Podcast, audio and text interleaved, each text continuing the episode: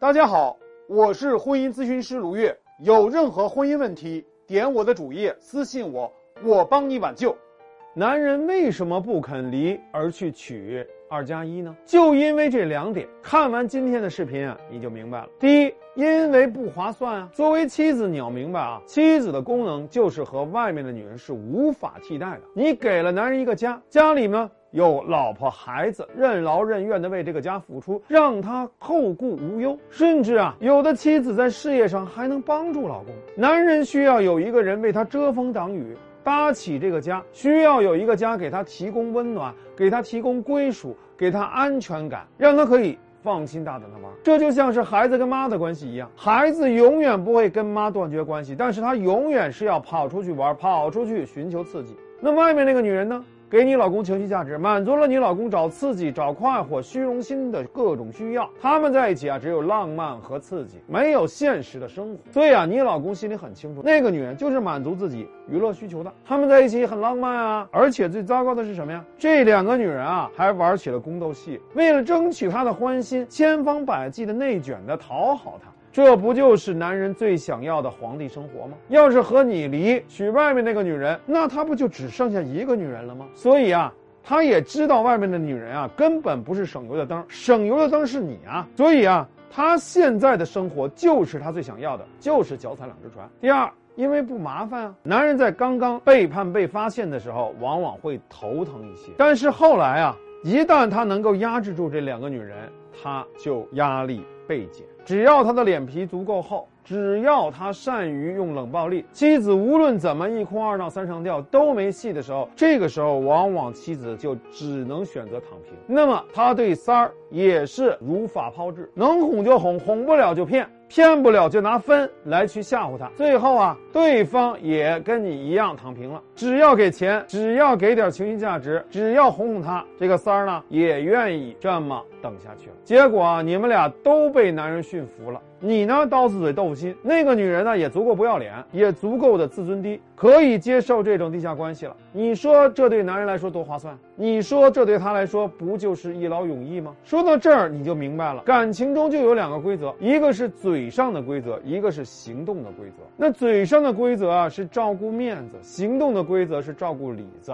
男人长期三人行，那一定是三方一起默契的结果。有了这种配合，这种关系才能持续三年、五年，甚至十年。那么这种关系会一直这么僵持下去吗？不会，往往在空巢期，这个三人关系就会要算总账。空巢期就是指孩子都离开家了，这个时候一直把所有注意力都放在孩子身上的老婆呀，没有情感寄托对象了，那么女人就会觉得特别的孤独，特别的空虚。以前能够视而不见的，现在就格外难以忍受，她就想要结束这种虚假的。婚姻想要男人回来，但是又没有信心，因为最初的反抗的方法是不正确的，是屡屡受挫的。她已经形成了一种长期的习得性无助，天然认为就肯定做不到。我有很多学员都是这样，一开始啊，他们都非常的怀疑，我跟老公过了这么多年无性无爱无情无话的婚姻，你真的能够让我们的感情重燃爱火吗？